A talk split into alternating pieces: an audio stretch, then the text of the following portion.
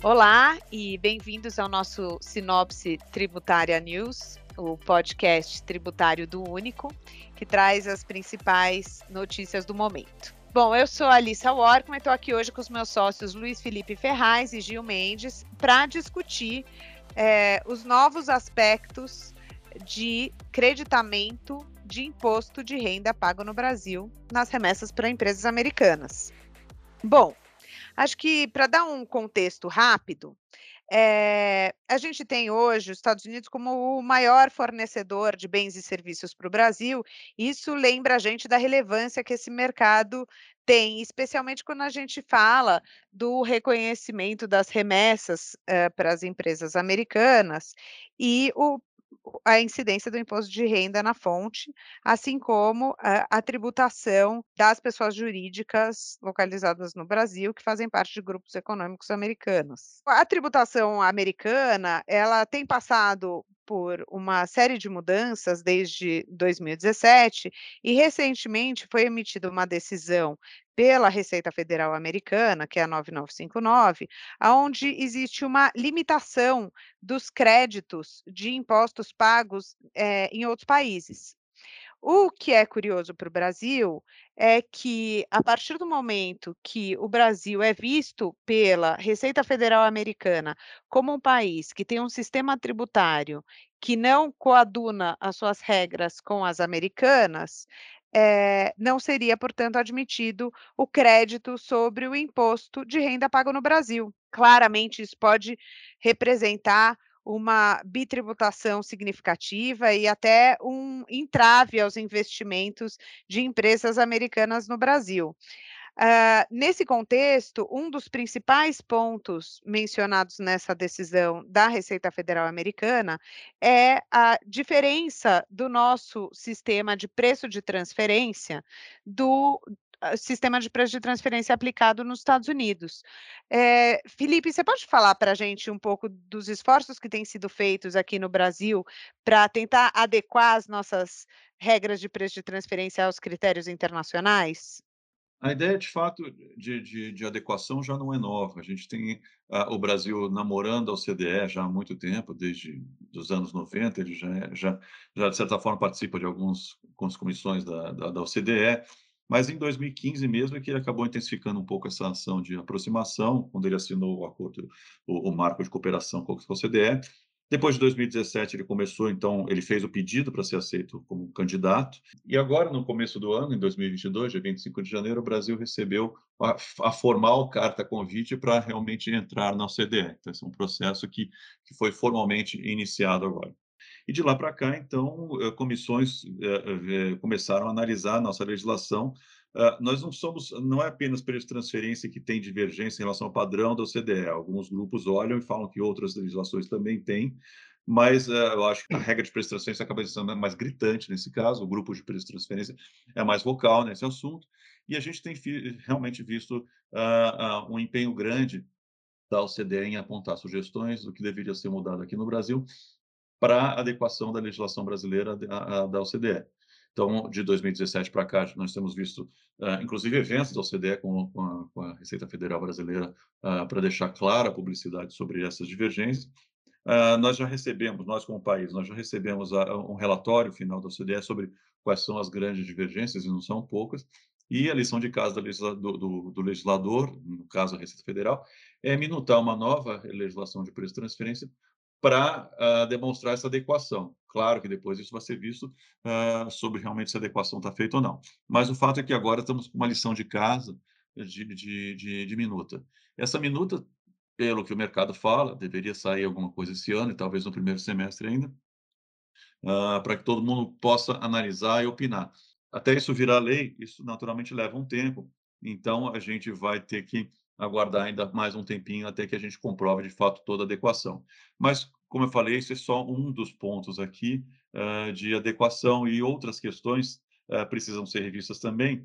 Mas, enquanto não se discute isso, uh, os Estados Unidos acabou tomando essa iniciativa de restringir os créditos, como você mesmo falou, unilateralmente entende que o Brasil não está adequado, alinhado com os padrões internacionais, inclusive os padrões americanos, para a formação da renda, para a transferência uh, de valores para o exterior, nesse caso, muito afetando uh, serviços, principalmente royalties, e acabou gerando essa restrição de crédito. Então, uh, esse é o passo em que nós temos agora. Muitas empresas brasileiras que são importadoras de serviços ou de, ou de que se vem uh, mandando, uh, numa situação em que vão mandar dinheiro para fora e os Estados Unidos negando o crédito. Naturalmente, isso vai gerar questões comerciais que a gente discute um pouco em algum outro momento. Perfeito, Felipe. Então, acho que a gente não está perto aí de uma solução desse problema, né? A gente claramente vai ter que passar por um processo legislativo profundo de alterações substanciais na nossa legislação tributária, para que a gente se adeque a esses critérios aí que estão sendo impostos pelos Estados Unidos,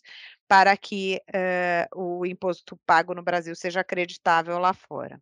Isso, e como, como na prática esse processo legislativo de discussões leva um certo tempo mesmo, é, talvez seja mais fácil para os Estados Unidos, que colocou esse bode na sala, tentar tirá-lo de alguma forma, mas de fato essa é a situação em que a gente está. Bom, perfeito. Gil, você quer falar um pouco mais do, do que a gente pode fazer nesse momento, tendo em vista essa situação que a gente está, como o Felipe falou?